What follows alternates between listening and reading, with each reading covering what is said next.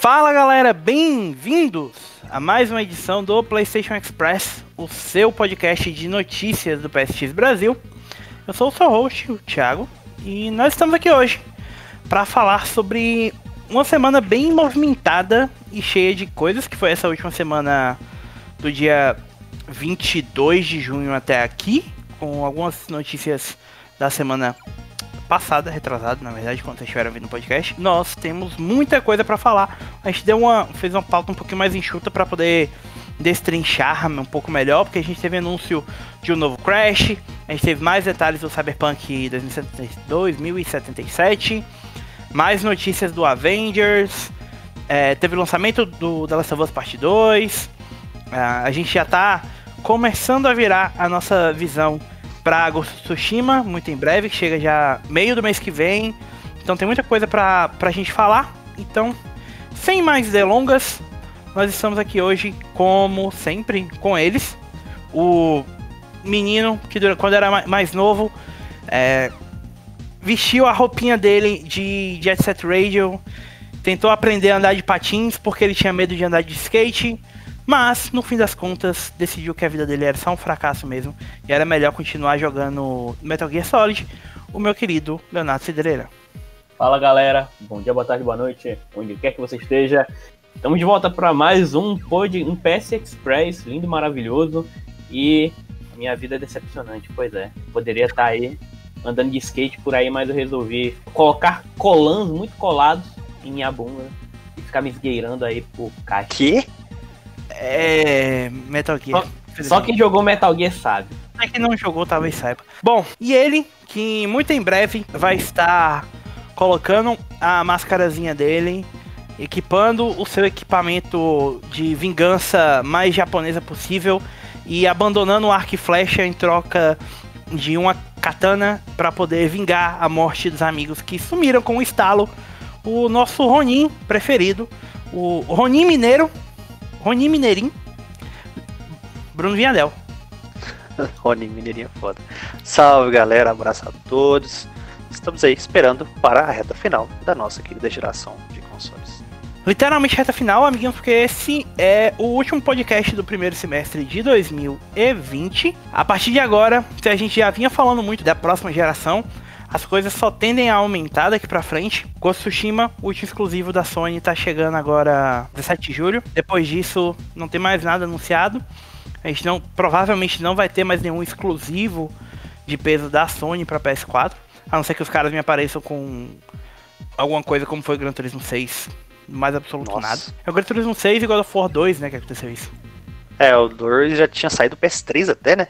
Já, já. A Sony de vez em quando faz essas loucuras, né? Mas antes da gente falar das notícias, sigam a gente no arroba PS3 Brasil no Twitter, facebook.com.br PS3BR, youtube.com.br PlayStation 3 Brasil, twitch.tv PSX Brasil, no Instagram, no PSX Brasil também. É, lembrando que toda segunda, quarta e sábado, nossos queridos Rui Celso e Eric Oliveira estarão no Twitch jogando por enquanto o The Last of Us parte 2. Eles estão jogando do começo ao fim. O Rui tá lá sofrendo. Imagina. É, mas o Rui é, é, fã de The Last of Us, então era a pessoa mais capacitada para fazer essas lives. E toda terça, quinta e sexta, eu, o Bruno, o Leonardo e o Ivan, dono do site, estamos no YouTube, no youtube.com.br PS3BR, PlayStation 3 Brasil é jogando várias coisas. Essa semana a gente viu o Ivan passando raiva tentando terminar Sonic 1 e 2. É, na quinta-feira ele descontou toda essa raiva no nosso lombo, jogando Injustice. Inclusive a gente jogou Injustice com alguns dos inscritos do site, do canal do site e tal. Foi bem divertido. Então se vocês querem jogar conosco ou querem só aparecer para bater uns dedinhos de prosa, nós estaremos por lá todas as terças, quintas e sextas-feiras às 8 horas, beleza? Ah, amiguinhos, vamos lá. Essa semana começou com um anúncio que já tinha vazado de tudo que era jeito que ele podia ter vazado, né? Teve quebra-cabeça enviado para jornalista, teve trailer vazando, loja listando o jogo, loja listando o jogo, teve classificação do, do jogo em Taiwan, enfim. Teve um, um spin também, não foi um negócio de uns pins lá de. de Foi, foi. Merchandising meia, sei lá, algo assim. Foi-se o tempo em que um jogo era anunciado, né? O mais engraçado é que o Jeff Keighley passou, tipo, não, porque a gente vai ter uma grande surpresa anunciada dia 22. E todos os dias antes disso, tudo vazou tanta coisa que a Activision precisou vir a público e anunciar que realmente dia 22 eles iam anunciar o próximo Crash. Pra mim, só não é pior que a história do Kingdoms of Amalur ainda. O jogo vazou, né? Eles tiveram que confirmar o vazamento, confirmar que o negócio existe e morreram. Nunca mais falaram nada. Nunca mais falaram do jogo, é. tipo assim, se fosse pra sair em algum evento, tava longe ainda. Então tá aí morto o negócio. É, tá anunciado, sabe que vai sair, mas ninguém sabe em que situação. Bom, como tava falando, a gente teve anúncio do Crash Bandicoot 4, It's About Time. Ah, vocês podem já estar se perguntando, como assim Crash 4? Não teve mais um monte de jogo da franquia? Teve, a Activision tá fingindo que eles não aconteceram. Como se ela não tivesse culpa nenhuma. Ah, o jogo sa... é porque eu acho que eles foram jogos que saíram pela Vivendi, né? Ainda. Exato. Da, da Activision comprar. A Activision basicamente. Inclusive brinca com isso no trailer de anúncio. Vejam o trailer. É, o jogo vai ser lançado dia 2 de outubro para PS4 e Xbox One. Está sendo desenvolvido pela Toys for Bob, a desenvolvedora do Skylander. E o Spyro Trilogy. A ideia é realmente que ele seja uma sequência direta dos acontecimentos da trilogia original que a gente viu é, os remakes recentemente lançados para PS4 também. A gente teve um redesign do, do Crash, pouco diferente do visual reimaginado do personagem para os remakes. Eles deram uma pequena modificação para deixar o Crash mais cartunesco. Tiraram a, a, a pelugem dele. Pelugem. E. pra ele ficar mais simples, mais minima, não minimalista, mas melhorzinho. Assim, eu, eu preferi mais essa do que a, a do remake em si. É, deram reduzido até na. Trocaram a calça dele. Tirou a bermuda. calça jeans, virou coitado. calça jeans. Porque vai ficar pior ainda agora pra ele poder se locomover. Quem já tentou correr de calça jeans sabe das assaduras que ela pode causar. A gente teve o trailer mostra o Crash, Coco, Kauka, Inferno Strope, a gente vê o Neocortex. Sabe que a história por enquanto envolve o Crash partindo em uma jornada épica pra salvar a ou Tauna, sei lá como é que que fala o A nome dela. Tauna é a namorada dele. E o, isso já deixa o Leon bem empolgado, porque ele tem um pequeno fetiche furry pela Tauna. Ah, é o mesmo tipo de. ah, o meu amor pela Tauna é o mesmo amor da meu amor pela Lola Bunny, sabe? Não. Bom, é, o que a gente sabe por enquanto é que a gente vai ter mais de 100 fases nesse jogo, foi revelado por um anúncio da GameStop. É, além disso, o jogo vai contar com sessões que vai poder jogar com vários personagens. Então, no próprio trailer a gente vê o Neocortex e vê a Coco sendo controláveis. Além disso, vai ter alguns power-ups, tem uma coisa chamada Quantum Masks, que permite ao Crash se locomover pelas paredes e pelo teto. Além disso, tem algumas tem uma máscara do tempo, tem essa máscara da gravidade que eu mencionei. Tem, você vai poder equipar skins para os personagens. Vai ter aparentemente bastante coisa pro jogo. Além disso, foi anunciado, foi anunciado que o jogo vai ter algum tipo de multiplayer. Já que na listagem do jogo, na pré-venda, tá fa- falando que o jogo tem multiplayer offline de 2 a 4 jogadores. Então é possível que a gente veja ou algum tipo de minigame que você vai poder jogar com todo mundo, ou até mesmo alguma coisa dentro da campanha single, da campanha mesmo para poder fazer com todo mundo. Com relação ao multiplayer, vai ser, deve ser algo tipo Crash Bash lá, o, um, tipo um party game para quatro pessoas que até o pessoal tinha até rumores de que eles estariam fazendo algo do relacionado.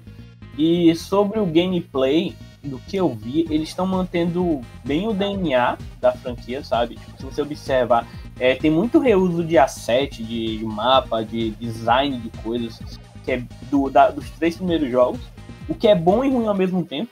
Porque assim, é, a- nem sempre você ir pelo caminho mais seguro é o certo. Ou, ou vamos observar, por exemplo, o que foi Far Cry 3 e Far Cry 4. Mas, assim, é, com relação a isso, as, o que, é que eu quero dizer com isso? É que as fases, algumas delas são muito. Tira, removendo as, as novas adições no gameplay, elas são muito parecidas com o que a gente já conhece. Então não é muita novidade para um cara que já jogou Scratch, entendeu? Mas bora ver o que é que vai sair disso daí. Cara, é interessante porque estão dando sobrevida ao personagem, né? Estão trazendo pra sequência, pra continuação, não ficar só nos, nos remakes e tal. Crash sempre foi divertido. Mantendo a essência, tem tudo para dar certo de novo.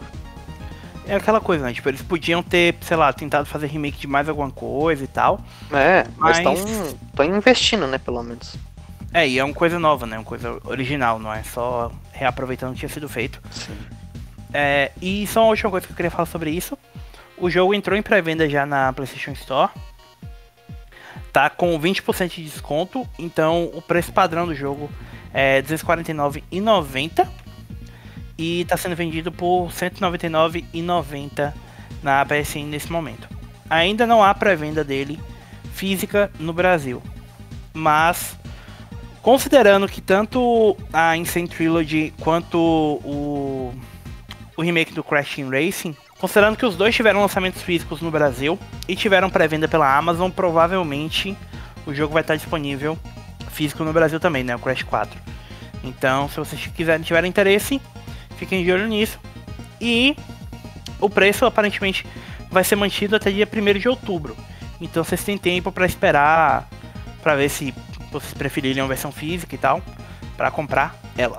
Seguindo em frente, amiguinhos, e com muita velocidade, a gente comentou na, eu acho que no podcast passado, o anúncio do Project Cars 3, era o jogo para onde o orçamento da Slightly Mad Studios está indo, que não é o Fast and Furious Crossroads. A gente teve a confirmação de mais alguns detalhes do jogo, né? O primeiro deles e mais importante é que ele vai sair no dia 28 de agosto, suspeitamente próximo ao lançamento do Crossroads. 7 de agosto. Nossa. O jogo está previsto para 7 de agosto. Então a Slightly Mad Studios vai lançar dois jogos no mesmo mês. Um jogo claramente não teve gasto nenhum de orçamento, o outro teve. Então, né? Até a notícia de hoje, né? Eu tava pensando a mesma coisa. Sim. Porque o que, que a gente teve de notícia hoje, sábado, dia 27, quando a gente tá gravando? A Slash Med divulgou um, diário, um vídeo chamado Diário de Desenvolvedor e nele foi revelado que o jogo não vai contar com pitstops e, consequentemente, não possui nenhum sistema de combustível, nenhum sistema de desgaste de pneus que eu acho que era algo que estava presente nos outros jogos, né? Sim. Era exatamente isso que movia, né? Tipo, dava mais realidade, principalmente as pistas, as pistas de circuito, esse tipo de corrida e tal. Tipo, sei lá, era uma coisa que não seria fácil até reaproveitar, talvez. Utilizar lá o que já tinha e fazer algo baseado nisso. Não sei, achei estranho isso aí, sabe? Tá, esse jogo tá sendo feito em uma engine nova? Não. Não, é a mesma engine é a mesma da, coisa. da Slide Made. É então não tem desculpa. Não tem desculpa. Bom. Eles poderiam justamente pegar um, um, um, copiar e colar lá do algoritmo e mandar lá. A desculpa deles é que ao remover os pitstops, isso, isso teria resultado em corridas mais próximas e consistentes. É, que, que isso teria permitido que chegar na parte que mais importa, que seriam as corridas e a forma e a condução dos carros, teria se tornado mais fácil e simples e que essa decisão teria trazido ótimos resultados ótimos resultados em termos de corrida. Sabe o que me parece isso? A simplificação para fazer alguma coisa com foco mais online, não ter que preocupar com tanta coisa assim sabe, criar uma experiência para ser um lance online mais, mais tranquilo, os caras coordenar. Porque, cara, esse negócio sempre teve, sinceramente, eu sei lá por que tirar agora.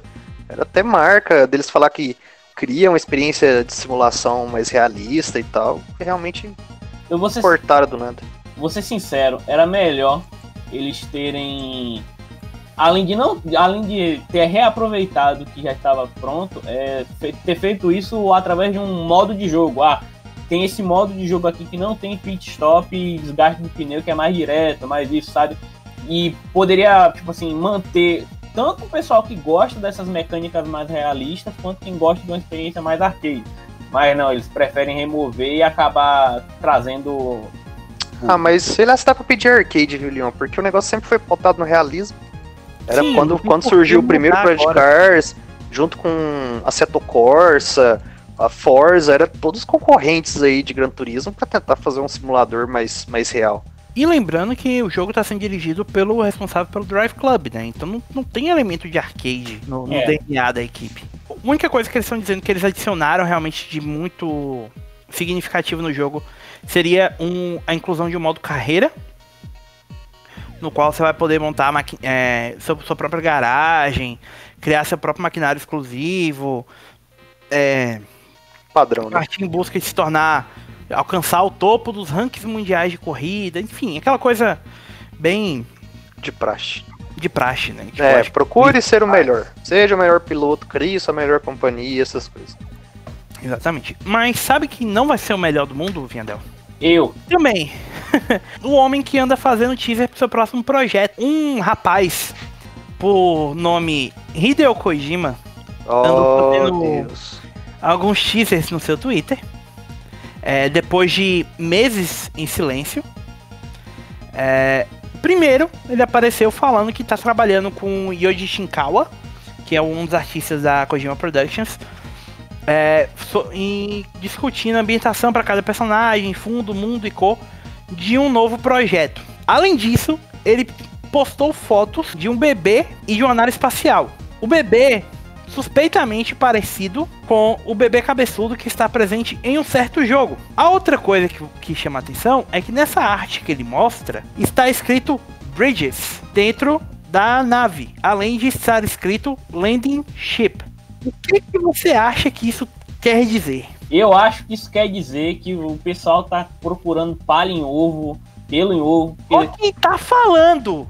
Ó, eu, eu quero só lembrar, ó, assim, ó, eu quero só lembrar que teve. Vocês lembram que um tempo atrás rolou um, um possível leak, teaser de um novo Silent Hill, porque o, o- o- um cara tava usando um lápis escrito pirâmide. Sério, sério. olha, ó, ó, ó, gente. olha, Essa eu aí foi que- boa. Eu vou Essa foi boa. contrapor isso, dizendo Não, pra peraí, vocês que o Leon viu o trailer do Pragmata e achou que era o jogo do Kojima. Não, ó, É. Não, entra, no- entra nos comentários do, do vídeo e olha lá, velho. Pra tu ver. Só, só olhe pra ver se- que eu não sou muito. Mas voltando, gente, olha só. Eu amo o Hideo Kojima. Eu amo o trabalho do cara. Mas por favor, gente, pelo amor de Deus, por favor. Tentar procurar teaser em. em... Mano, é sério. a- a- a- mano, não dá. Tipo assim, É verdade, ó. Porque o Leon, ele nunca consegue se explicar mesmo. Isso aí pra mim é só ladainha da mídia do site, que sei lá o que, que tá chutando. é, sei lá, estão jogando coisa no vento pra ver se sai. Ah, próximo Não. projeto do Kojima. Corta esse trecho do Vinhadel falando e manda pro Ivan, tá? tá? Eu vou. Na verdade, ele só copiou, né? Então, só copiou porque o resto fez. Só um detalhe, gente. Tipo assim, primeiro vamos levar em consideração que o Kojima disse que ele queria trabalhar em um jogo de terror em seguida. Então já, já descarta essa possibilidade de Sabe Death. por que, que eu vou descartar Death Stranding 2? Ah, Porque vai ser muito mais divertido ver você chorando se ele estiver trabalhando em Silent Hills do que em fazendo Death Stranding 2. Qualquer um dos dois projetos, seu desespero e seu choro, e você está errado, vai ser muito pra- prazeroso pra gente, Leon. tá. Mas- Sim. Silent Hills vai ser me- melhor. Mas sabe o que é só- foda? só- não, Se falar que é um. Qualquer outro projeto que falar que é do Kojima, o Leon vai hypar. O menino ficou criando um mil e uma teoria, mil e uma mirabolação aí Sabe por qual- causa do Death Stranding, vai ser a mesma pessoa- coisa. Assim, como uma pessoa que é fã do Kojima e jogou Death Stranding até o final, e se eu fiquei completamente satisfeito com o que foi feito. Só que eu deixa só a partir disso, eu posso dizer com unhas e dentes que não tem o que ser explorado mais em Death Stranding, porque a história é começo, meio e fim. Ela, todas as pontas foram fechadas. Tomara muito que tenha uma sequência, cara. Enfim, eu tô falando que não merece ter um 2. Se tiver um 2, ele, sei lá, não, não, não tem por que ter um 2, tá entendendo? É porque assim, se o Vinhadel jogasse, se o Thiago jogasse, mas eles não jogam jogos ruins. é, Não, eu irei jogar. Eu não- Um nunca dia, disse. tiver barato. A questão é. Eu falo do jogo pelos números, cara. Não é pelo, pelo que, que ele nota. Quanto que foi o Metacritic do Death Stranding? 82. 82, mas Tava 84, 85 durante algum tempo. Ah, olha, olha o ponto que o Leon tava 84, mas hoje tá 82. Tipo assim, é só falar que tá 82 e pronto. Não precisa falar que tava Eu 84. acho que é suficiente dizer pra você que o jogo tá 5 pontos abaixo do Spider-Man. E que o jogo tá abaixo do Ratchet Clank. Mas só pela questão de números mesmo, sabe? O jogo não tem. Vamos esperar sair no PC. Que sai agora, logo virando o mês dia 5 de julho, eu acho, se não me engano. E, tipo, já vai ter noção. Vamos, deixa o jogo tem que vender pra ter sequência. Eu prefiro que o Kojima use, sei lá, a criatividade dele pra fazer algo diferente, cara. Já tem uns, uns 20 anos que ele fez alguma coisa de diferente que presta. Ah, ah, ah, engraçado. Tem- Ele fez, ele já fez isso em algum momento da vida dele? Ah, não, fez, Ah, fez. engraçado dois. Não, na moral, esse podcast já virou, já virou. Assim, ó, ó, pessoas que estão escutando. Eu sei que vocês querem me ver puto, mas assim, é porque vocês não, não acompanham o Discord da gente. Porque esses caras amassam minha cabeça com o Kojima, acho que 47 É vezes. porque o Leon amassa a nossa cabeça com Kojima. Entendeu? É só por causa Então, disso. Eu já tô, eu já tô cicatrizado, eu já tô, eu já- apanhei tanto, sabe, gente, que eu já tô mais tranquilo com relação a isso. Então, é por isso que eu não tô reagindo tão assim, sabe? Me aguarda. Ah, vamos pra próxima, porque chega de Kojima. Bom, amiguinhos, mas vamos falar de coisa boa então. A internet é um lugar meio. É um lugar onde canais de conteúdo duvidoso são chamados para falarem podcast e se defenderem de acusações de crimes e depois tentarem pagar de bom moço e a máscara cair enquanto estão jogando jogos da Sony que eles dizem odiar. Mas a internet também é um lugar de esperança. E esperança veio na forma de uma conta no Twitter chamada arroba Prince of Persia, que está vinculada a um e-mail do arroba e que está privada por enquanto. Revelação essa que veio para nós exatamente duas semanas antes do Ubisoft Forward, que é o evento em julho, que revelará os próximos jogos da Ubi ao longo desse ano. Vocês estão preparados para viver em um mundo em que a gente vai ter um quinto reboot de Prince of Persia? Será que vai ser reboot mesmo? Cara, eu duvido que, que eles vão dar sequência a alguma coisa. Não tem o que. Ninguém nem lembra de Prince of Persia pra ter sequência de Prince of Persia. Pra mim, tinha que ter sequência do Prince of Persia de 2008. Que é o melhor Prince of Persia de sempre. Isso é verdade, concordo integralmente. O cartoonizado? É, Sim. de Cell Shade. Eu concordo que o 2008 é o melhor, mas eu diria que o. What With Him, o segundo de PS2, É. é muito bom também. Ó, sinceramente, assim, ó, da trilogia inicial e contando Forgotten Sands lá, que Forgotten Sands é legalzinho, mas. É, o Forgotten Saints é literalmente isso, esquecível. Então, o problema é que não dá pra seguir muito a partir daquilo ali, né? Não, É- total. É isso. O primeiro jogo ele foi uma boa, uma boa forma de trazer a franquia de volta com um elemento diferente, que foi o lance de voltar ao tempo, etc. Até porque se você pegar o, o- a fórmula de The Prince, Prince of Persia antigamente era só morrer, morrer, morrer. Então eles assimilaram isso a uma forma de você morrer muito e voltar aos seus erros. Então é bem interessante o que eles fizeram, mas depois meio que se perdeu, sabe? Tipo, eu, eu concordo com o Thiago. Warrior, Warrior Waiting é um jogo interessante, mas sei lá, tem certas coisas nele que eu não gosto. E o, o The, Two, The True Throne. Eu odeio falar esse nome. Fala aí, Thiago. The True Thrones. Two Thrones. The True Thrones. Pronto. É porque agora Thiago é o meu novo consultor de inglês e pronúncia, pronúncia agora.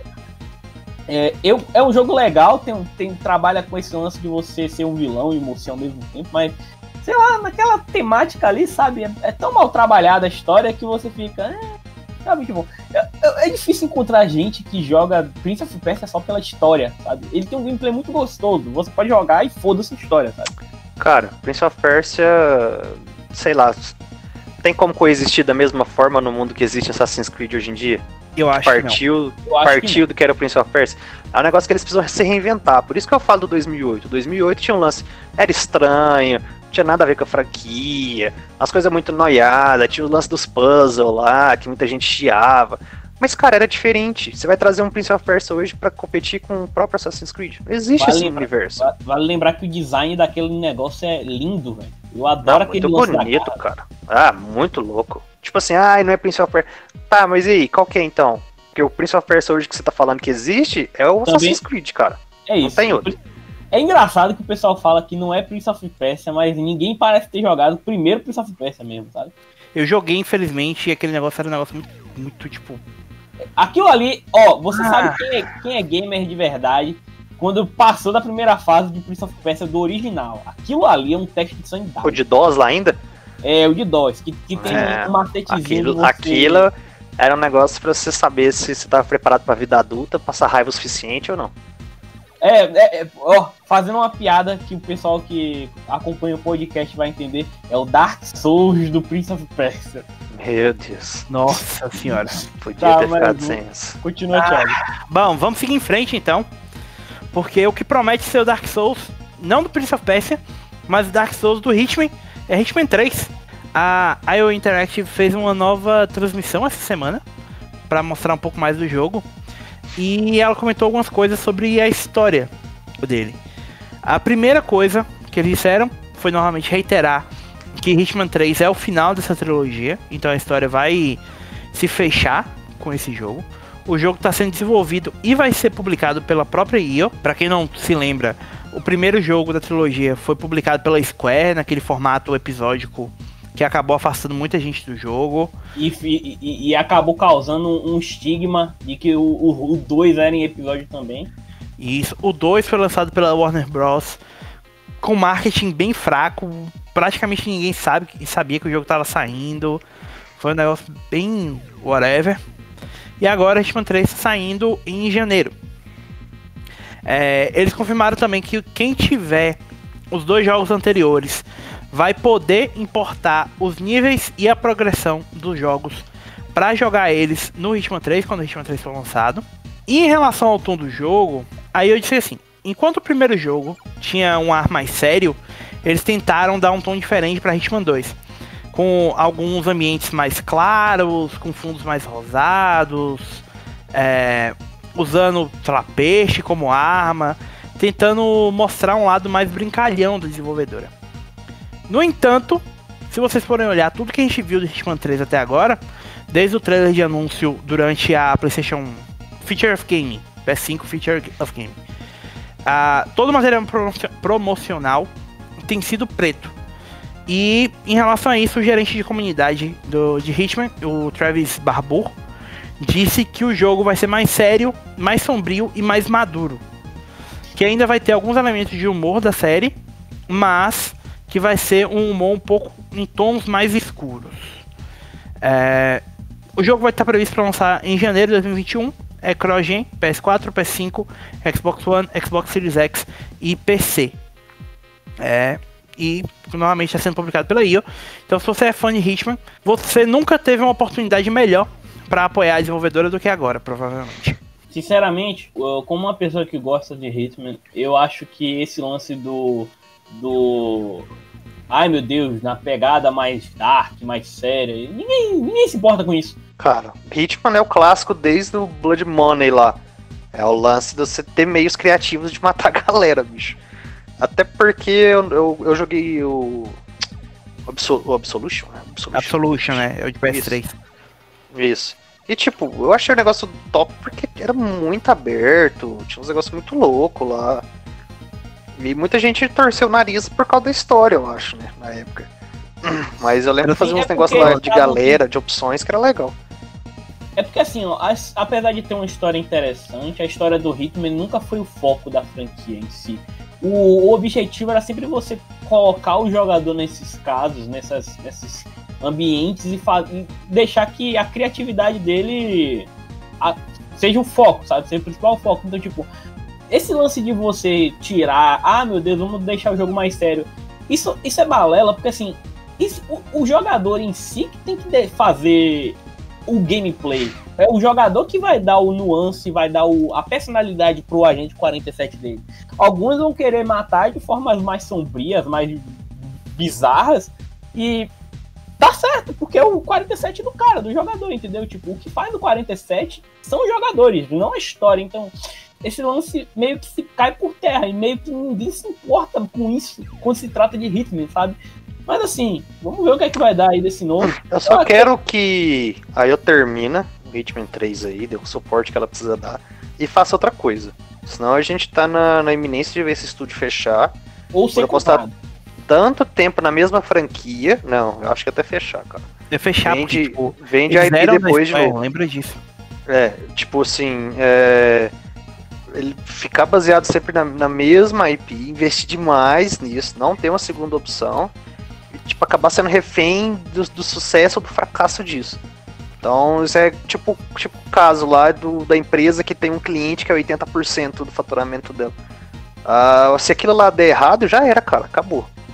Então, Cara- tipo assim, eu- tipo, nem que seja, fecha um contrato com a Square, faz um Kane Lynch 3 muito aloprado aí, mas pra ter outra coisa, cara, pra não ficar baseado só em, em, em Hitman.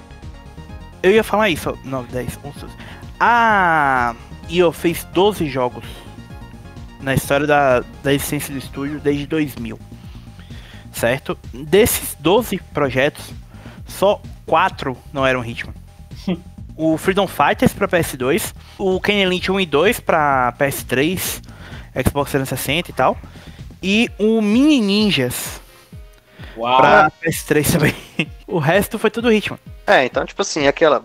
Não pra variar o estúdio, mas pra usar o know-how dos caras pra isso. Isso aí, os caras, por exemplo, pode ter uma expertise lá pra fazer um jogo de espião. Sabe? Olha a Um recriação jogo- de mundo deles, cara. Sim, os caras conseguem fazer isso. Então, por que não investir em outras coisas?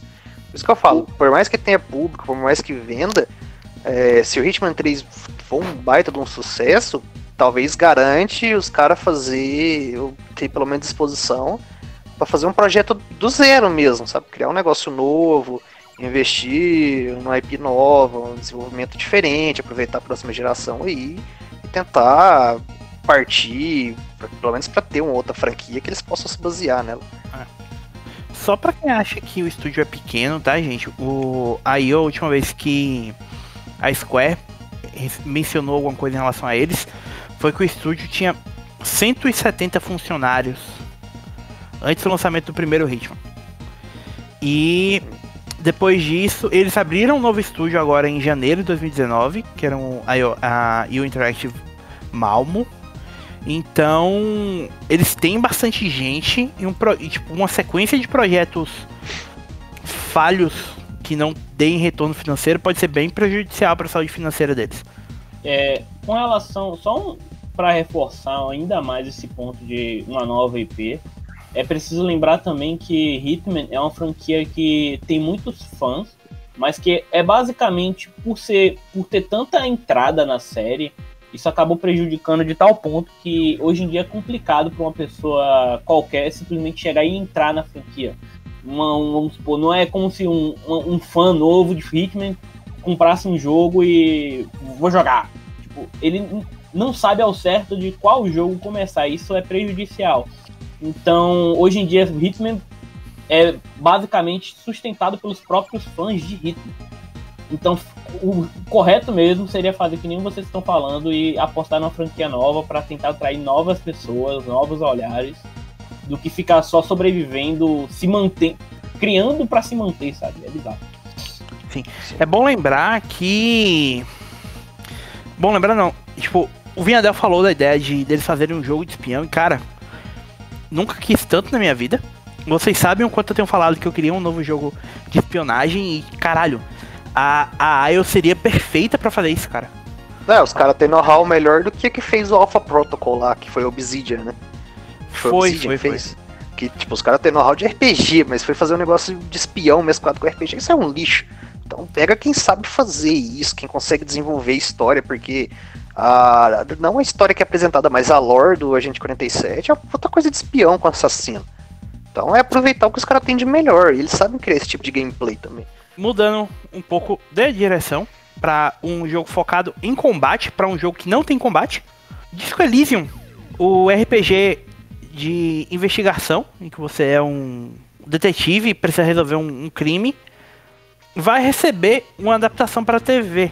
O jogo desenvolvido pela Zaun e que vai estar chegando muito em breve no PS4, em que vocês já ouviram a gente falar sobre no ano passado, durante o TGA, é, elogiando bastante a narrativa dele. É, o jogo ganhou três BAFTAs, inclusive melhor narrativa, ganhou o prêmio de melhor realização em história na DICE Awards e melhor narrativa e melhor jogo de estreia na GDC.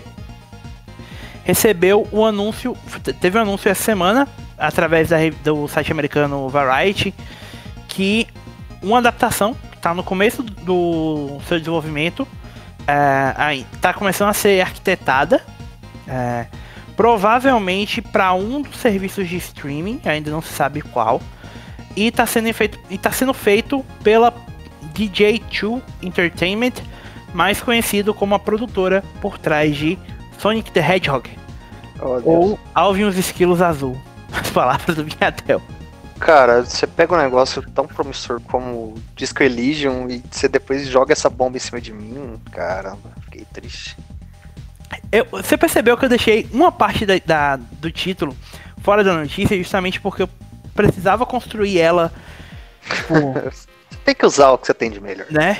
Você vê que vem todo, tipo, o jogo é foda, a narrativa é foda. É, aí, tipo, é, mas tá sendo feito pelo pessoal do Sonic. Eu fico feliz e triste ao mesmo tempo com o estúdio independente que fez o Disco porque primeiro, eles vão ter mais público, e segundo, se a série for ruim, eles vão ter um, um olhar ruim das pessoas que assistiram a série. Então eu espero que seja uma coisa boa, sabe?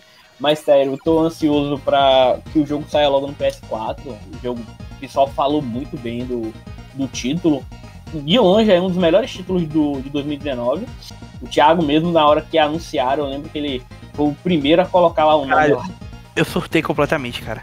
Eu tenho ele na wishlist do PC para comprar. Mas eu ainda vou esperar sair no PS4 pra tentar jogar, talvez. Ah, cara, tipo, a, a forma como ele trabalha a narrativa é um negócio muito, muito especial, sabe? A proposta de você tirar completamente combate de um RPG e de alguma forma fazer isso funcionar é, é muito surpreendente. É louvável quem consegue fazer isso, né? O próprio Undertale, quando mudou alguma coisinha nisso também, inverteu alguns valores, disco realmente dá. fica em foco, né? Pra quem consegue fazer. Sim, total, completamente. Bom, é, aproveitando que a gente está falando de desenvolvedor independente, então, a gente teve um anúncio essa semana de que a Deck 13 Interactive foi adquirida pela Fox Home Interactive também, pelo valor de 7,1 milhões de euros. Barato, realmente é um preço baixo para uma desenvolvedora. A Deck 13 não é um estúdio novo, é um estúdio que conta com uma equipe de aproximadamente 60 funcionários com um catálogo de mais de 20 jogos, com, nas suas quase duas décadas de existência, e contou com alguns sucessos na, ao longo da sua trajetória, provavelmente mais conhecido por vocês, uh, o The Search 1 e 2, que já tinha sido publicado pela Focus, pela Focus Home, e o Lost of the Fallen, eu gosto muito que na notícia do site o Ivan colocou grandes sucessos, entre aspas, antes de citar The Surge. É, sacanagem, cara. Ai, Leon que, que analisou o 2, eu acho, né? Se não me engano. Foi. E o Zinga que analisou o primeiro, que curtiu pra caramba, e eu também curti, apesar de eu não gostar tanto do level design aloprado que eles fazem com a parte vertical demais. É como se você estivesse andando numa caixa com um bilhão de, de corredor. É isso mesmo. Mas é. É, é, muito divertido, tem umas coisas bem, bem legal mesmo. Mas, tipo, deve, devem ter até intenção de produzir um terceiro, alguma coisa assim, talvez. Eles acharam o norte deles com o The Surge, né? Porque o, o, que o Lords of the Fallen foi muito experimental, foi mais testando. Mas eles só co-produziram, né? Lords of the Fallen. Teve outro estúdio lá que eu não lembro qual é o nome, que fez boa parte também. É, é bom citar que a Focus vem crescendo bastante nos últimos anos, né? É bom lembrar que a Fox foi a única publisher que conseguiu tirar um jogo que presta da Spiders. Sim! É o Gridfall. Gridfall. Então foi o único, o único maior, maior, sei lá, conquista deles. Talvez tenha sido isso. Bom, é, só para o pessoal que não sabe, a Fox Home é a desenvolvedora, é a publisher por trás do A Plague Tale, Innocence, o Gridfall, que o Viandel mencionou, The Series 2, o World War Z, o... e principalmente, mais importante de todos, o Farming Simulator 19, além do Vampire, é, da Dotnod. É, além disso, no anúncio, eles disseram que em breve eles vão mostrar um jogo extremamente ambicioso da Sumo Digital, que vai ser Nossa. publicado um jogo cooperativo online em um mundo de fantasia ultraviolento, e parece um jogo pro Viandel. Hum, E um pequeno jogo da Limestone Games, que eles estão chamando de Pequena Joia.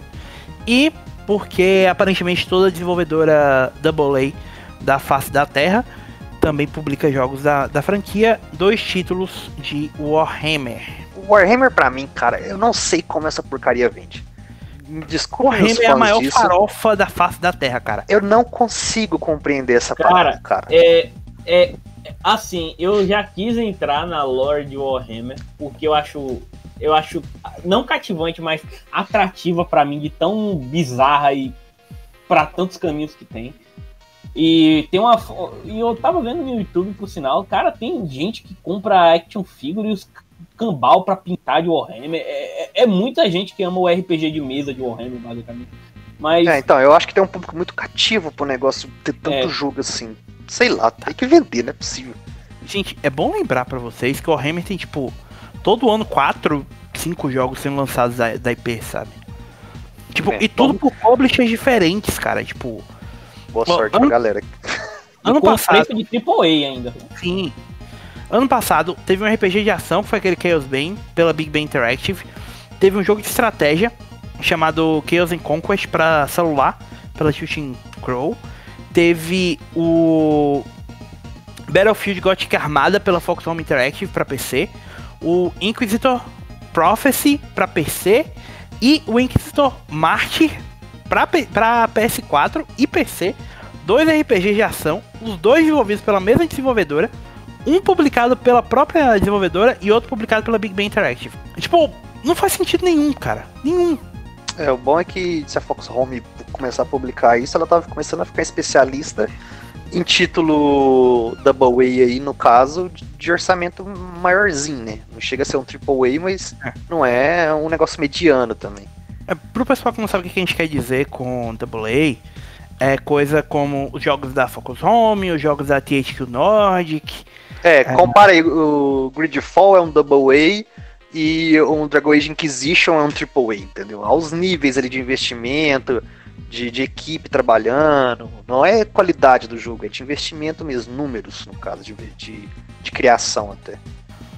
Porque é, é mais fácil você perceber a diferença entre, tipo, sei lá, a Devolver que publica jogos independentes e EA publicando jogos AAA, sabe?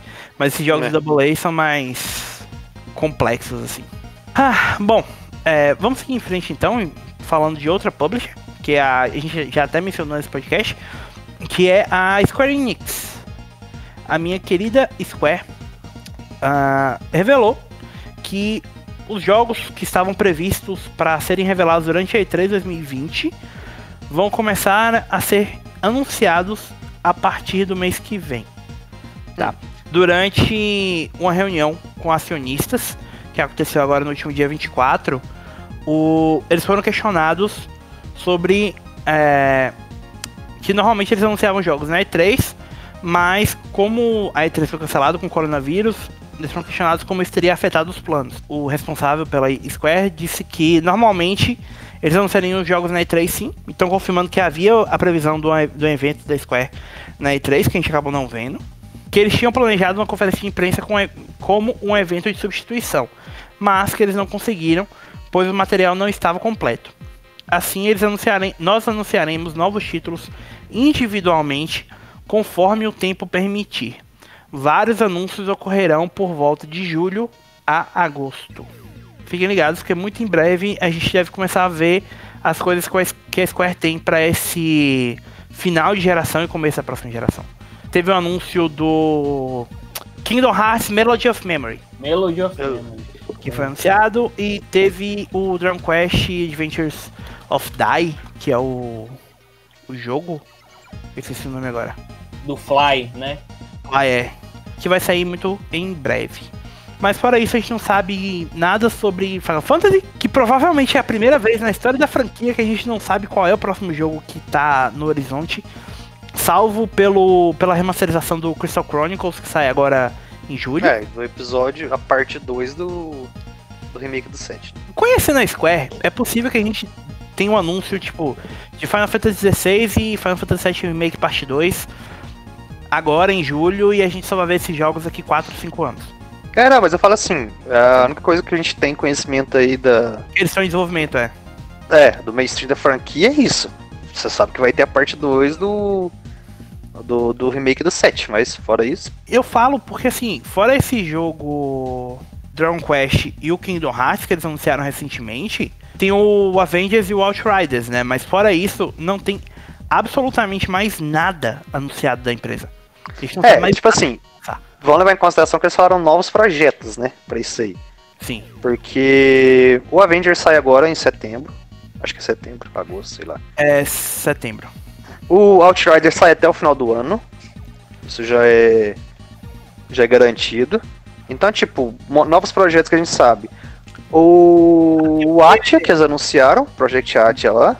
Tem um remake do Nier Replicant que sai também, acho que agora esse ano, começo do ano que vem.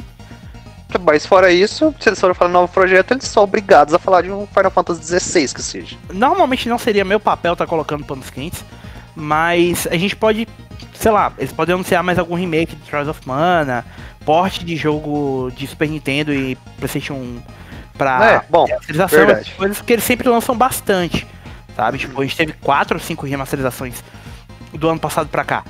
Mas até nisso não tem nada anunciado, só tem o Crystal Chronicles que sai dia 27 de agosto. A gente não sabe quando é que sai o próximo Life is Strange, por exemplo. Bom, uma coisa que a gente sabe, pelo menos, é que então os anúncios da Square não vão vir na TGS desse ano, porque a TGS 2020, que havia sido cancelada, vai ser realizada dia 20, do dia 23 ao dia 27 de setembro de forma online. Uh, eles anunciaram essa semana a Computer Entertainment Suppliers Association, ou CESA, que é a empresa responsável por organizar a TGS, disse que nesse período dia 24 ao dia 27 eles vão organizar um evento online com auxílio das principais publishers e desenvolvedores independentes de jogos e que é, isso vai incluir anúncios e lançamentos de novos títulos, serviços, tudo por meio do canal oficial da TGS no sites de streaming. É o que provavelmente significa YouTube e Corocoro. É, além disso, vai ter transmissão de campeonatos de esportes, é, revelação de novos produtos relacionados a jogos, então provavelmente boneco, toda aquela coisa que a gente sempre vê na TGS vai acontecer. Por fim, eles anunciaram que vai ocorrer uma um evento, uma competição focada em jogos independentes e tal, chamado Sense of Wonder Night, que é para recompensar todo mundo que se inscrever para participar da TGS 2020. O mundo de coronavírus, né? Realmente, tipo, a BGS finalmente arreiou e cancelou. E a TGS também, obviamente, já anunciando como é que vai ser as coisas. Uma outra coisa que foi adiada, ou cancelada, no caso foi adiada mesmo, foi o próximo jogo da série Tales. O Tales of Arise, que foi revelado na E3 do ano passado, na conferência da Microsoft, inclusive. Estava previsto para ser lançado em 2020, foi adiado. O produtor da franquia, o Yusuke Tomizawa, disse que, embora a, a pandemia tenha afetado alguns aspectos do desenvolvimento do jogo, a equipe está fazendo o possível para se adaptar, mas vai precisar de mais tempo para, abre aspas, alcançar a qualidade e proporcionar a maravilhosa experiência que pretendemos oferecer a nossos jogadores. Vale lembrar que esse Tails ele está sendo feito na Unreal, né, Thiago? Na Unreal Engine 4. É o primeiro jogo da franquia, inclusive, na Unreal Engine 4. Então isso já mostra, pode ser justificar por si só esse detalhe, eles estão numa engine nova, fazendo então eles são obrigados a fazer novos testes que eles não tinham, não eram obrigados a fazer nova no, para otimizar o jogo. Então é melhor eles adiarem nesse clima do que lançarem um jogo mal mal polido para não agradar os fãs ainda por cima, né? Nesse território novo que é Unreal Engine 4. É fora é. as mudanças, né? Tipo, o visual tá um negócio muito acima do que é diferente do visual antigo. É, o, o tipo assim, o que já era da franquia mesmo. Então, não só isso, o cara tá mudando bastante coisa. Talvez anunciaram cedo até, né? É, porque normalmente eles anunciam mais, já mais próximo do lançamento, eles anunciaram com um ano de, de antecedência, não tinham falado mais praticamente nada do jogo. É, essa, esse adiamento já estava meio na cara porque o Tales of Festival desse ano, que aconteceria em. em, em março. em não, pera. Deixa eu só abrir a notícia de aqui. O Tales of Festival que ia acontecer agora em junho tinha, foi adiado para 6 a 7 de março de 2021. Então já tinha mais ou menos aquele ar de que, tá, se eles não vão ter o Tales of Festival, que é um evento para celebrar os, os fãs da franquia, provar e mostrar mais coisas, permitir eles jogarem demos e tal, não vai acontecer, então provavelmente o jogo não vai sair até lá. Dito e feito, o jogo foi, foi adiado, provavelmente deve chegar no meio do ano que vem. É, já com petzinho pra PS5 e Series X aí. Com certeza. Bom, seguindo em frente então, mas ainda falando de jogos japoneses, a gente teve o New Game Plus, o evento focado em jogos de publishers japonesas atuando no ocidente e empresas responsáveis por localização e publica- publicação desses jogos. O evento foi uma decepção. Tá, você tá escutando isso do cara que mais curte coisas japonês entre nós três. Eu lembro claramente de ter perguntado pra vocês algumas vezes qual era o propósito desse evento estar acontecendo desse jeito. A qualidade dele foi que ele seguiu o formato da das Nintendo Directs barra PlayStation. Qual é o nome do evento da PlayStation mesmo? State of PlayStation Foi bem rápido, com vários anúncios, bem celery, mas sem nada de muito peso. Tá? É muito engraçado pensar que a gente teve um evento com a SEGA e com a SNK e provavelmente os dois anúncios de maior peso foram da Nipponichi Software America, conhecido como NIS América. É, é. Bom, é, o que, que a gente teve de anúncio? O primeiro deles foi uma coisa que já tinha vazado horas antes do evento, que foi o Guardião de For Honor. Vai ser o próximo personagem DLC do Samurai Showdown, já está disponível inclusive. Permissão pra adicionar um comentário completamente irrelevante. Vai em frente. Que coisa completamente aleatória, um DLC de For Honor pra Samurai Showdown. What the... Não, justo do Guardião. Que, tipo assim, era relevante no lançamento do jogo em 2016. Assim, eu acho que seria. Se fosse pra lançar em um jogo de luta um personagem de For Honor, seria mais adequado o Soul Calibur, não? Sim, Talvez. Só que assim, eu falo porque o. Não tem um personagem que eu destaque. Ah, esse personagem é a cara do For Honor. O Guardião é só porque era no trailer de lançamento do negócio, cara. e porque ele tá na capa do Machine Fire lá. É, sei lá, bicho. Porque fora isso. Ah, Bom, vai entender. É, Eu só não acho tão aleatório assim, porque eu preciso lembrar que a gente vive em um mundo em que o Negan foi adicionado a Tekken. E Ah. que a Ubisoft fez um XCOM de Mario. Sim, Que por sinal não é ruim. É, tem isso também. E que, só pra a cereja no bolo pra mim, a 2B é, person- é DLC do Soul Calibur 6, né? Também. Então, enfim. Bom, é, além disso, a gente teve o anúncio do Bloodstained Curse of the Moon 2. O Curse of the Moon, pessoal, é o a versão 8 bits do Bloodstained, que é desenvolvido pela Inti Creates. Tá. É, inclusive, eles confirmaram que esse jogo vai ter co-op local pra dois jogadores, parece. Você gosta de Castlevania 3, tá aí um jogo pra você jogar, viu? Sim, é bem nessa vibe mesmo, dos Castlevania de É, bem, bem antigos. Além disso, a gente teve o anúncio do, da, da data de lançamento do Death End Request 2, que vai ser dia 25 de agosto. A gente teve a confirmação oficial com o novo trailer do Neptunia Virtual Stars, que é o, o jogo misturando a franquia Neptunia, Rapid Mission Neptunia, NepNep, nosso amorzinho, é, com idols digitais, porque, é claro. Aí, ó, você, você fica perguntando, ah, como é que Warhammer vende? Como é que Netunia vende, cara? Puta Ô, Mas aí, Leon, é o seguinte, Neptunia é os caras é é gastam. engraçado, pelo menos. Os caras gastam um galão de água pra fazer esses jogos, cara. Warhammer não. O cara tem que uh, locar engine, essas Então, putaria faz toda. Faz um favor pra mim. Pega seu celular. Olha quanto é que você tem no banco. Você provavelmente vai ter mais dinheiro do que as pessoas que fazem Neptunia. Ou não, né? Vai que o Leon tá negativo ali, a gente É. não sabe. Bom, é, depois dessa, deixa eu seguir em frente. A Axis anunciou que eles vão localizar em conjunto com a Mikage o Escape from Asura para PS4 e Switch. Esse jogo, aparentemente, é a localização do Criminal Girls X. Pra quem não sabe o que é Criminal Girls X, É um dos jogos mais hentai que tem na, aí, né? Bom. inclusive, Já sabemos porque o Leon respondeu tão rápido. Sabe qual é a parte mais engraçada? Leon, quem foi que, quem foi que analisou esse jogo? Foi você. Acertou. Eu ia falar, ó, assim, ó. Eu sei que a nota foi baixa, porque eu lembro que a nota foi baixa, mas não. Mas só as imagens da, do, do, do que podia ser feito no jogo já me, foi, já me vendeu o jogo. Mas eu acredito que se fosse o, Thiago, o, o, o, o, Shizuka analisando, ia ser em torno de uns 30 a 20. Ele... Sim. Então, tipo. Ficou analisando, né? Teve um e teve dois. Lembrando que o jogo tem uma censura do caralho, com as névoas. Vocês não fazem ideia do quanto esse. O foco do jogo ser um negócio bem hentai, bem. Harem. bem. Ai, cara. Aquele... Assim, ó, sinceramente, é errado, sabe? É tá, é, você se sente sujo jogando. Tá. Nossa. eu queria dizer, você falou que a nota do jogo foi baixa? Sabe quanto é que eu dei? Quanto é que eu dei pro Criminal Hearts 2? Acho que foi 60 ou 70. 80. Oi? O 2, o 1. 2. Não, o 1 eu dei 65. Ah, pronto.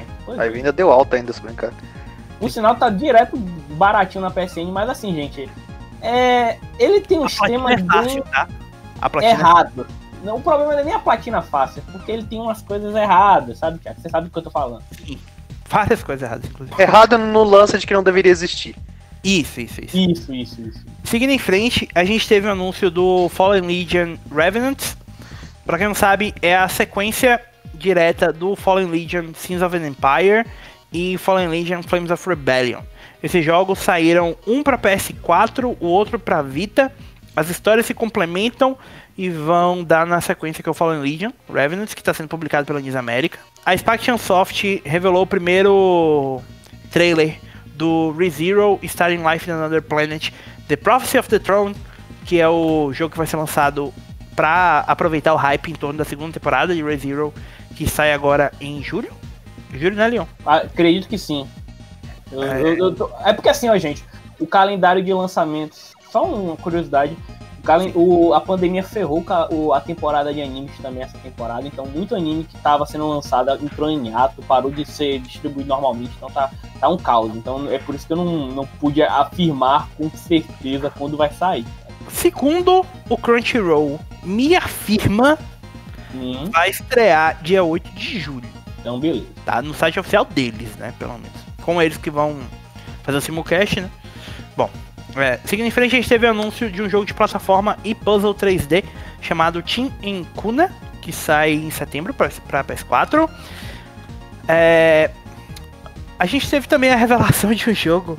Ah, cara, é tão triste ver uma franquia clássica ter uma morte tão nojenta quanto essa. Mas a gente teve o primeiro trailer do Harvest Moon One World, o trailer, inclusive. O Light of Hope foi bonzinho, viu? Vou ser sincero. Você viu o trailer, Leon?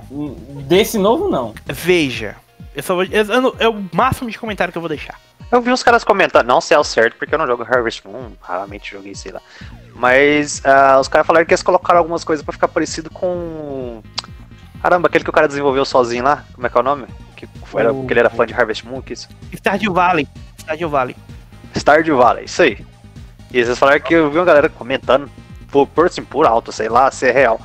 Mas que os caras viram o trailer e falaram assim, nossa, mas tem muito de Stardew Valley aí que os caras tiveram que fazer pra correr atrás. Sim. É, pra quem não sabe, só pra explicar, o, o estado atual da franquia Harvest Moon, é, a franquia da Natsume, tá? Só que o estúdio por trás do desenvolvimento do jogo saiu completamente. Eles continuam trabalhando como no mesmo tipo de jogo do que era o Harvest Moon tradicional, mas a partir de 2015 ele passou a ser conhecido como Story of Seasons, porque a Natsume pegou a IP e deu para outro estúdio fazer. Vale lembrar que o criador quitou também e fez um projeto próprio que ninguém viu, que é o Birthdays The Beginning. Ah, sim, eu sei qual é. é. O Story of Seasons é um jogo, inclusive, muito, muito, muito, muito bom mesmo. É, se vocês gostam desse tipo de jogo, jogaria, mas eu acho que ele só saiu pra Nintendo Switch e, 3DS. O, o, último lançamento, que é o. Ah, o Doraemon Story of Seasons, sai agora pra PS4 em setembro. Então, se vocês têm interesse, e Doraemon, pra quem não lembra, aquele gatinho azul fofo, bem conhecido no Japão. Eu tenho uma, uma action figure dele. Achei que você ia falar que tem um hentai dele. Tem também, cara. Eu, eu, eu nunca cheguei a comentar isso, mas é, no, no recrutamento pro site, né, há três anos atrás, que entrou eu e o Vinhadel, um dos requisitos era que você tinha que escrever uma mini review, um parágrafo ou dois sobre um. Falando de um jogo, né? Sim. Como se fosse uma análise. E justamente o jogo que eu escolhi pra fazer foi, foi Stardew Valley, cara. Tipo, Putz, escrevi uns desastre. dois, uns três parágrafos de Stardew Valley. Aí agora o Thiago fala Peraí. bem assim, nossa. A culpa, o- a culpa do de você conviver com a gente é de Stardew Valley 2. Stardew Valley. Ó, se serve de comparação, eu falei de Enslaved. Caralho. É, seguindo em frente então, a gente teve um, um, um trailer do DLC Cana Racing Simulator pro Blaster Master 02, também da Inti Creates. O, teve um anúncio do Samurai Showdown New Deal Collection, que chega agora dia 28 de julho para PS4 e Switch. Se eu não me engano, tá disponível já para PC, é, juntando todos os jogos, da, os jogos da série Samurai Showdown em um pacote só. Pelo menos todos que saíram pro New Geo, porque a franquia é meio. As franquias da SNK têm uns lançamentos meio doidos. A desenvolvedora Next Studios e a PM Studios anunciaram o Metal Revolution, que é um jogo de luta gratuito. Parece até bem interessantezinho. O a PM Studios também anunciou o Bladed Fury, Bladed Fury, que é um jogo de ação side-scroller que eu recomendo muito que vocês vejam. É um jogo que se passa na China. E foi um dos trailers desse, desse evento que mais me chamaram a atenção. É, a estética do jogo é muito, muito bonita mesmo. E é bem diferente do que a gente está acostumado a ver de jogos japoneses. E a, gente, te- e a PM Studios, o último anúncio dela, foi também um outro jogo da Next Studios, que é um jogo de puzzle e aventura chamado Iris Fall. Que também tem uma estética que me lembrou aquele. Caralho, o jogo da Ubisoft na, na Primeira Guerra Mundial? É, Valiant Hearts. Valiant ah, Valiant Hearts, exatamente. E os dois anúncios mais importantes do New Game Plus: The Legend of Heroes, Trails of Cold Steel 4, a conclusão da, da trilogia que eu venho analisando e pregando a todo, todos os ventos possíveis.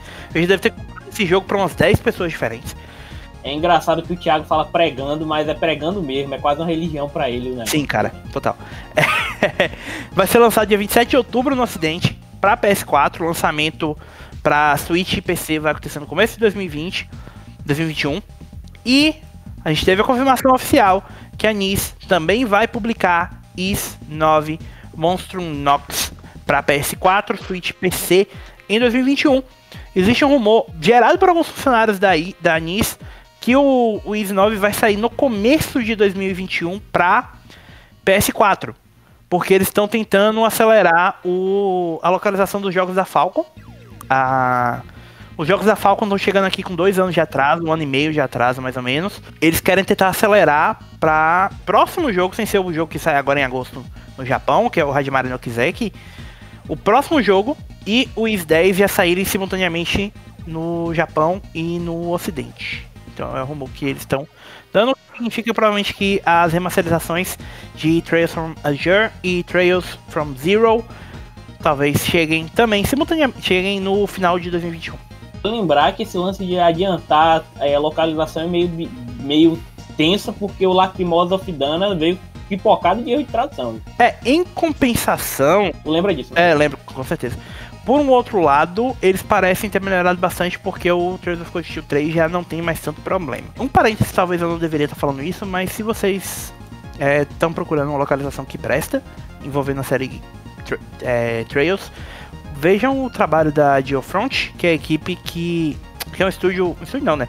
Que é um grupo de fãs traduzindo o- os jogos e eles fazem um trabalho realmente espetacular. Bom, vamos seguir em frente então, falar de coisas menos de nicho. Vianel, vamos falar de coisas que você gosta agora.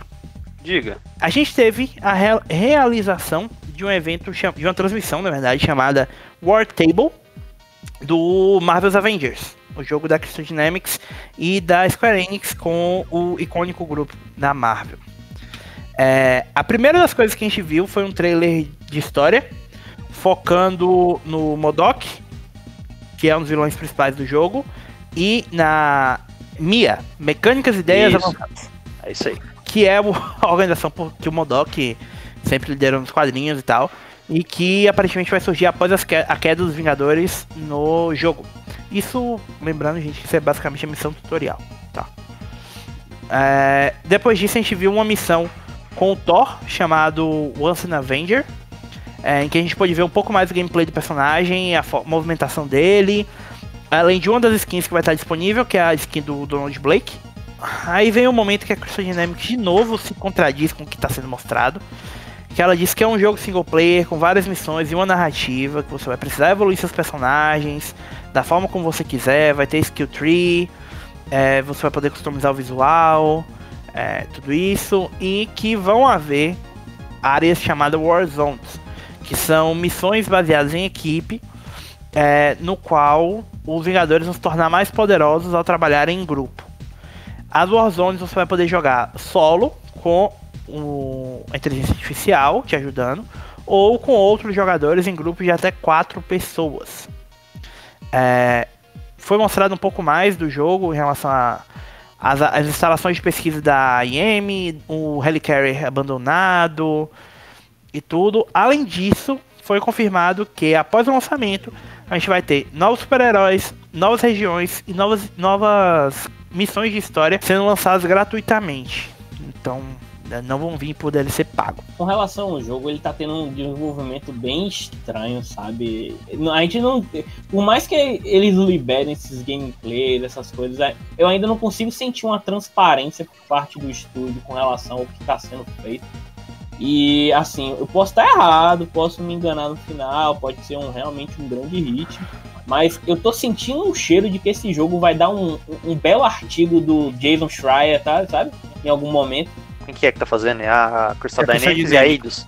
A Eidos é que tá cooperando, não, não, lembro se tem a Eidos no meio.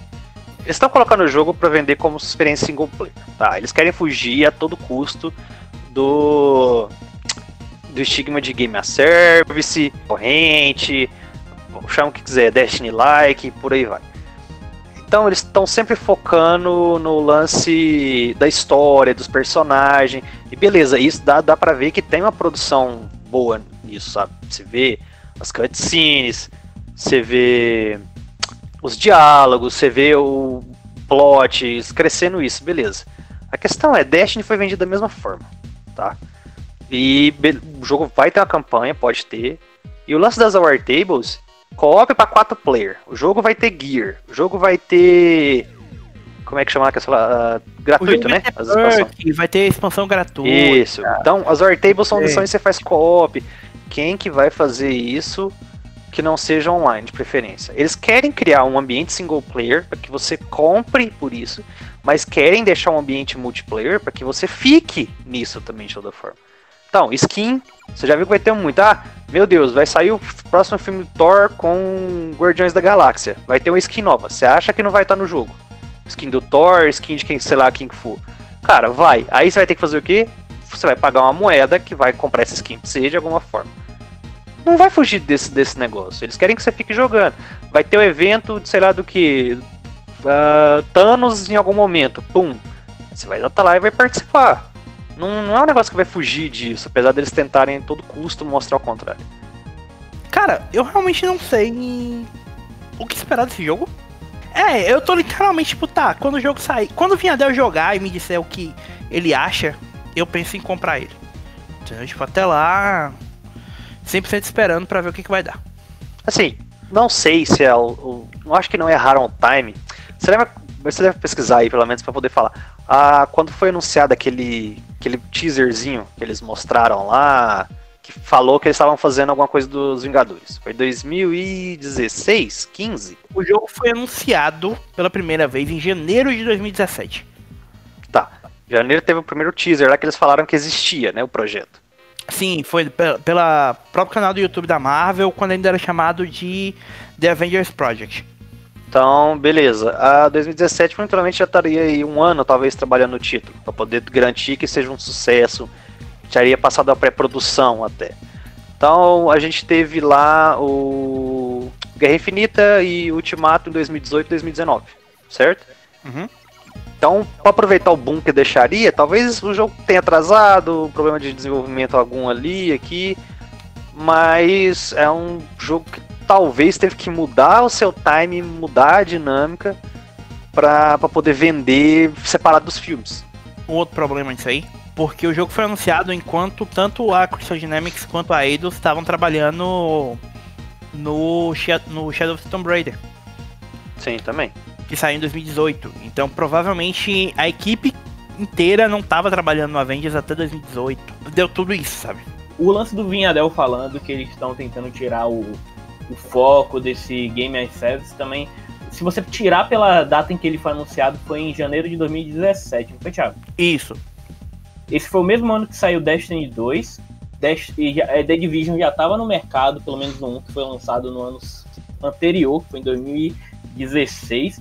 Então era, era numa vibe nova, nessa de Gamer Service. Então, tipo, eles provavelmente tinham uma visão, só que de uns tempos pra cá, com. Anthem não tinha Ah. saído ainda. Era o. É, então, então a, a, a imagem desse tipo de jogo meio que meio que foi ferida. Teve o Enter, Mas estava o- positivo, talvez, né? No, é o que talvez queira dizer que Quando ele foi na anunciado. época do start do projeto é que tava positivo ainda. É, eles, não, eles não tinham como prever que ia dar essa guinada do Enten, do, do Breakpoint lá. Que foi, é, Que nada não, você quer dizer um mergulho de ponta cabeça num, num abismo sem fim. Nose Dive. É bom, só pra, pra dar um pouco mais de, de contexto da situação, o, o DLC saiu. O DLC não, o jogo foi anunciado aproximadamente quatro meses depois do lançamento do Rise of Iron, do, do Destiny. Que era tipo o ápice da popularidade de Destiny, talvez. Ou Sim. pelo menos uma vontade em torno de Destiny. É, mais ou menos ali, no, no ponto alto, talvez. É, porque foi aquele período do Rise of Iron e do. É, teve o ressurgimento lá do, do The Taken King, quando o jogo deu uma bombada, e o Rise of Iron, antes de sair, é quando tava o lance meio em alta. Tipo, ah, tá bombando, querendo mais conteúdo absurdo disso, e a galera tava, tava comprando. Mas você vê tipo, como o mundo mudou completamente em relação a esse tipo de jogo de lá pra cá, sabe? Fora Sim. que tem o Watch Riders pra sair, tem o God, que é da própria Square. Que, tá, que é outro, que é outro que tá tentando a todo custo fugir disso. Pois é, então, tipo, e você vê que é tudo da Square. Ele é da Square, tá? É, esperar pra ver o que que é, porque ele, é uma coisa que a gente até comentou, seria até uma- a própria empresa com dois jogos, serviço, apesar de ser temática diferente, Vingadores vende muito mais pelo nome, pelos personagens, Outriders é um jogo que tem obrigatoriedade de vender pelo gameplay, então é a diferença, mas talvez ele tenha começado desse jeito, viram que não, não sustentaria assim, focaram em fazer campanha solo, lance co-op, um negócio divertido, pra carregar p- por isso, e não só pelo lance de game as service. Mas eles tentarem a todo custo fugir, e tudo que mostra é de que não é bem assim, sei lá, tá um pouco estranho ainda. Isso só me lembra ainda mais quando a Ubisoft lançou o Breakpoint e o The Division no mesmo ano. Eu- Cur- Curiosidade, eu tava olhando ontem. Sabe quanto é que o Breakpoint já tá no, em- em- na Amazon? Fala. 86 reais. Sim. Ah, na, na PSN, com 3 meses, 4 meses, eu tava por 80 reais, a, tipo, a versão básica até. Eu ainda lembro que a Ubisoft mandou pra gente a versão fodona de 450 reais na época, e eu não sei o que eu faço com aquilo. Provavelmente daqui pro final do ano a gente vai ter stream aí da, da gente forçando o Viadel a jogar Breakpoint. Ah, shit. Provavelmente com a gente também. Deus me livre. cara. Inclusive, eu queria deixar registrado aqui que só não teve live ainda da gente jogando Anthem porque o Leon não comprou. Sim, senão Eu já posso teríamos comprar a qualquer jogado. momento, porra. Que a gente pode fazer um lance aí de jogar o Enten antes e o Enten 2.0, pra galera Sim. entender a diferença. Ah, sair, não, eu assim, ó. Em minha defesa, eu, eu posso assinar o Game Pass a qualquer momento. Eu É, isso sempre gosto quando o Leon fala isso, porque em sua defesa você não tem defesa. É, uma última coisa que em relação ao Avengers, que muita gente percebeu, é que na campanha, na campanha não, né? Na missão que eles mostraram do Uma vez no Vingador, do, do Thor, mostram uma repórter e no, no microfone da repórter que aparece nessa missão, ela tá. Claramente dá pra ver o símbolo do Daily Beagle, ou Clarim Diário. E muita gente tá acreditando que isso é uma conexão do mundo do de Vingadores com o Marvel's Spider-Man, exclusivo de PS4. É, até porque no jogo original, no Marvel's Spider-Man, o Peter menciona que os Vingadores estão na costa oeste, quando ele tá passando pela Torre dos Vingadores em Nova York. É, tem essa agora essa menção do Daily Beagle. e, e tudo. Então é possível que seja no mesmo, mesmo universo. gente- o que não quer dizer que o personagem vá chegar ao jogo. Ou pode ser que o personagem chegue ao jogo no lançamento do Marvel Spider-Man Miles Morales. Enfim, a gente não sabe ainda. E uma outra coisa que eu acho bom a gente comentar é que foi confirmado que o jogo vai chegar gratuitamente para os donos de. Para quem comprar o jogo no PS4, vai poder é, adquirir gratuitamente a versão de PS5. Tá? A gente não sabe ainda que tipo de diferença vai ter entre a versão de PS5 e a versão de PS4 rodando no Não, PS... já falaram. Já falaram. É, ele- Ah. Qualidade de textura melhor, eles vão fazer, colocar algumas coisas lá na engine, taxa de frame maior. Isso aí eles já confirmaram já. Pra quando estiver rodando nativamente no PS5 e não no- na versão de, Exatamente. de compatibilidade. Tá vendo, gente? É por isso que eu gosto de gravar podcast com vinha dela. Toda esse blá blá blá técnico que eu tô cagando e andando, ele sempre pode me ajudar. Então, para se vocês têm interesse de comprar o jogo no PS4 e estão pensando em pegar um PS5, vocês vão poder adquirir a versão de PS5. É, agora só resta saber se vai ter. Viador talvez saiba se eles disseram isso. Se vai ter um período de tempo para você adquirir a versão de PS5. Não. Desde que a Microsoft anunciou o Smart Delivery lá, eu acho que meio que deu uma forçada na galera que eles. Ah, você não vai poder fazer isso numa, num console e não fazer no outro. E tipo, o lance de tempo, quando colocaram lá na. No, no- do PS3 pro PS4, alguns jogos assim, era muito mais pelo fato de não ter retrocompatibilidade, né? Além daquela notícia que a gente já sabe que a Sony, qualquer jogo a partir de julho, agora ou junho, não sei, ele obrigatoriamente tem que rodar no PS5. Então, cara, qualquer empresa vai, vai colocar o jogo para sair nos dois consoles a partir de agora até parar de ter lançamento do PS4. Seguindo em frente, vamos falar de uma empresa que é bem amiguinha dos jogadores, que foi o outro grande evento que a gente teve nessa semana, que foi a Night City Wire do, da CD Projekt Red, revelando uma penca de informações sobre Cyberpunk 2077. A gente teve um trailer que aparentemente conta com a Mila Jovovich, porque tem uma personagem no jogo que é idêntica a ela. Parece mesmo. Se vocês verem até a, a thumb que tá no, no trailer do, do canal do, da gente, é tipo, cara, eu olhei pra e falei, caralho, o trailer mostra um pouco mais do mundo, os personagens do jogo, a história, um pouco da ação. É aquele trailer bem típico de um trailer de dois minutos de um jogo, mostrando, tentando mostrar um pouco de tudo, né? É, a- a- aborda história, personagem, jogo, ambientação. É o mexidão lá. É, inclusive a menina lá com o side cut e o cabelo verde e roxo. 10-10 me vendeu o jogo, parabéns? É, Total. CD Projekt Red. É, o trailer, inclusive, está disponível tanto legendado quanto dublado, o que é um bom indicativo de como o jogo vai chegar aqui em 2030, se eles não continuarem adiando. Bom, essa é The Project Red, né, gente? É igual a Naughty Dog. Se ela não adiar o jogo pelo menos umas três vezes, não, não é eles que estão fazendo.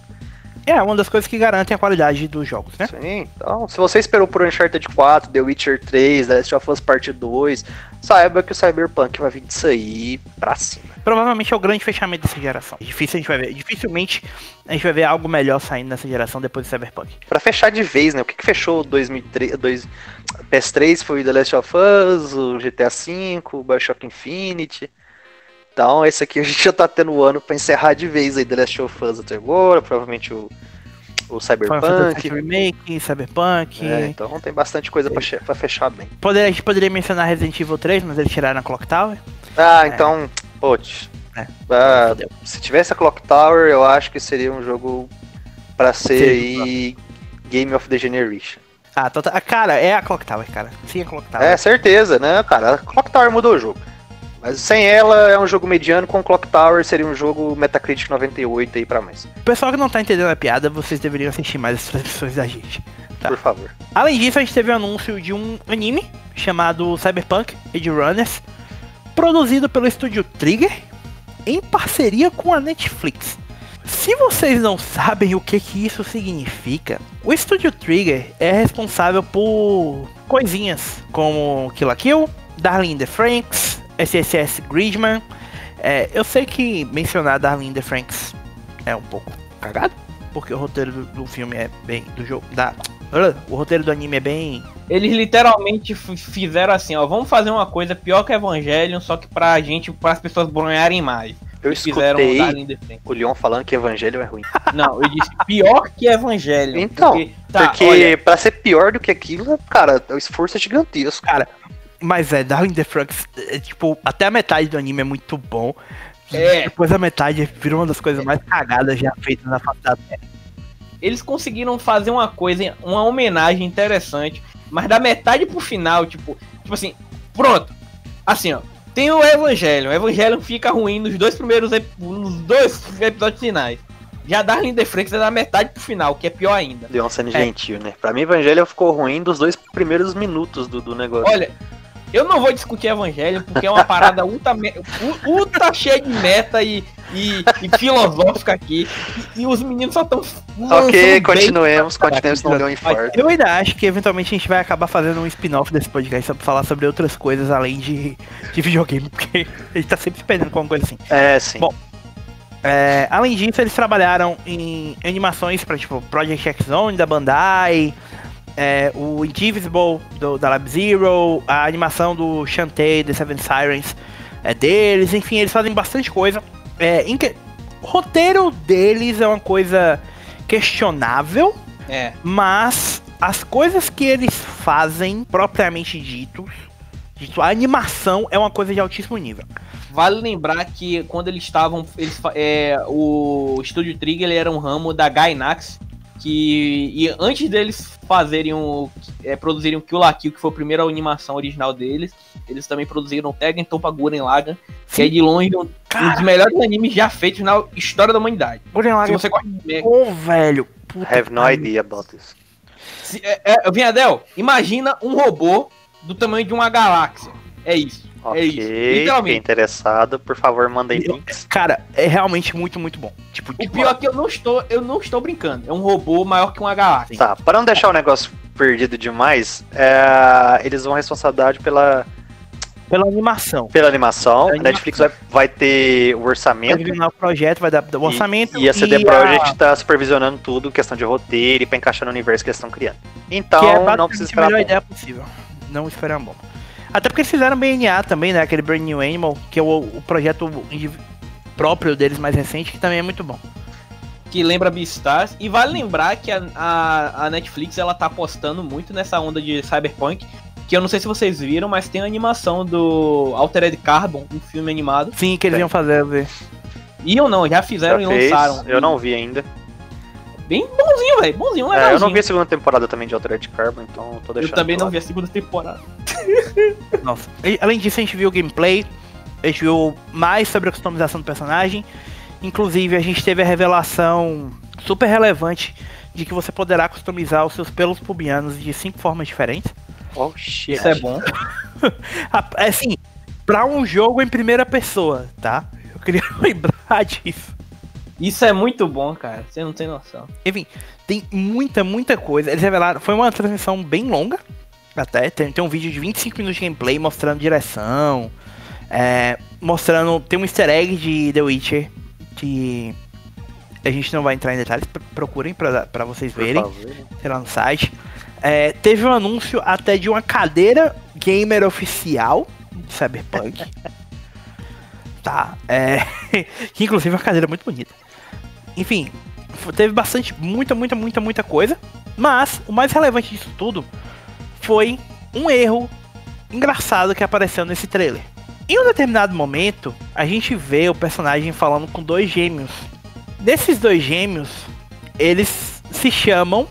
Eles têm um nome, tipo, inverso, como às vezes normalmente se faz com esses personagens. né? E o, o design de, de, de missões do de Cyberpunk 2077, o Philip Weber, é, explicou como foi que ele inventou o nome dos gêmeos. É, basicamente, ele queria que o nome dos gêmeos significasse esquerda e direita. E ele jogou left and right no Google Tradutor e começou a mexer com os idiomas até achar qual ficaria melhor. Curiosamente, o idioma que ele achou que ficaria melhor foi uma pequena língua falada em um país pequeno da Europa mas se expandiu para América do Sul e para África, chamado português. E quando ele traduziu, Uh, ah, para português seria o quê? Esquerda e direita, né? Uh, o nome dos personagens ficaram esquerdo e certo.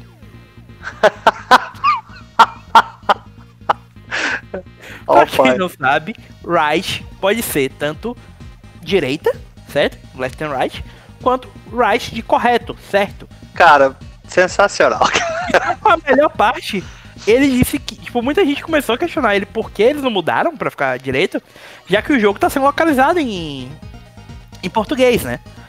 O Felipe Weber disse que ele, ele chegou a conversar com a equipe de localização em português. E ele disse que, tipo, quando ele entendeu o que tinha acontecido, ele resolveu ficar, ele decidiu manter, porque era um detalhe que ele achou engraçado e legal. Mas uh, em inglês é isso, né? Esquerdo e certo. Não, em inglês, o nome. Em inglês é esquerda e certo mesmo. Ah, sim, sim, é esquerda e certo isso. Sim, é isso que eu queria saber. Genial, bicho. É, eu entendi errado a pergunta.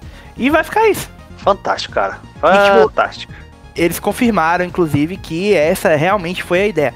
Quando eles entenderam, após conversar com a equipe de localização, eles falaram: não, beleza, a gente vai manter a piada porque é uma piada engraçada. Por último, um outro estúdio, só pra gente fechar o podcast, que nunca decepciona é a Naughty Dog a Naughty Dog definitivamente não decepcionou com as vendas de The Last of Us Parte 2. Nos primeiros três dias de lançamento, o jogo alcançou a marca de 4 milhões de cópias vendidas. Oh, shit. Tornando-se o título exclusivo para PlayStation 4 com vendas mais rápidas de todos os tempos. Para efeito de comparação, Uncharted 4 vendeu 2.7 milhões nos primeiros dias, God of War vendeu 3.1 milhões nos primeiros dias, Spider-Man vendeu 3.3 milhões nos primeiros dias, e Final Fantasy VII, que era o dono do recorde até aqui, vendeu 3.5 milhões de unidades nos três primeiros dias, que é um número absolutamente absurdo quando você para pra pensar que é um jogo, tipo, single player, exclusivo, 4 milhões de unidades é muito mais do que muito jogo vende na vida inteira. No, põe o jogo nisso. Isso em 3 dias, né? É, eu, eu queria achar. Só uma coisa que eu queria mencionar pra vocês. Vocês perceberam que todos os exclusivos de peso do PlayStation nessa geração estão nessa lista, menos um jogo que gastou bastante dinheiro com marketing, desenvolvido por um estúdio japonês independente. NEC? NEC foi desenvolvido pela, Sony, pela própria Sony, não tem como ter sido um estúdio independente japonês. Deve ser Death Stranding, então. Sim, com certeza. Lógico. Claro que eu tava falando Bom, Death Stranding. Death Stranding vendeu, né, cara? Death Stranding existiu. É. Sabe-se lá por quê. Bom, uma última coisa, o... últimas duas coisinhas. O Neil Druckmann, em uma entrevista, ele ele fez um spoiler cast sobre não, The Last peraí. Vai spoiler nada não, né? Não, não vou dar spoiler não. Ah, ainda bem. Ele fez um spoiler cast com o Calafani sobre The Last of Us Part 2. Ele, Greg Miller, o Ashley Johnson, que é intérprete da Ellie, e o Troy Baker, que é o intérprete do Joel. E o Greg perguntou para ele se The Last of Us Part 2 teria DLCs. Ele disse que não. Que não há planos para DLC para The Last of Us Part 2. Tá? Ainda bem. Ele já tinha. Ele disse que, por exemplo, em comparação com The Last of Us o Uncharted 4, eles já tinham dito que eles tinham planos para DLC antes do lançamento. E que The Last of Us Part 2 realmente não tem. É, a única coisa que a gente sabe é que tem aquela questão do multiplayer que talvez venha depois, mas a gente não sabe ainda como é que vai ser. E um outro último comentário que eu não. Se vocês tiverem interesse, olhem a tag do site, se vocês já terminaram o jogo. O Neil Druckmann falou sobre bastante coisa nesse podcast. Uma das coisas foi que o vazamento do jogo foi o pior dia da vida dele. Foi um dos piores dias da vida dele. É, eu não vou entrar em detalhes no que ele fala porque ele spoila o, o jogo. Então não tem que a gente falar aqui. Ele entra bastante em, Ele entrou em bastante detalhes, ele foi até bem sincero. Então, fiquem. Tipo, dê uma olhadinha lá se vocês já terminaram o jogo, tá? Quiser saber mais. Bom, então é isso. Amigos, é, como sempre, sigam a gente no PS3 Brasil no Twitter, facebook.com.br PS3BR, youtube.com.br PlayStation 3 Brasil é, Instagram e Twitch no PSX Brasil. É, Terça-feira estaremos online jogando alguma coisa que a gente não sabe ainda o que é. Fiquem de olho no site pro anúncio. Ou sigam a gente é, marquem o, o sininho de notificações para saberem quando a gente ficar online. Beleza? Até isso. Até semana que vem. Um abraço a todos. Continue estado play. Tchau, tchau. É isso aí, galera. Um abraço e até a próxima. Valeu, pessoal.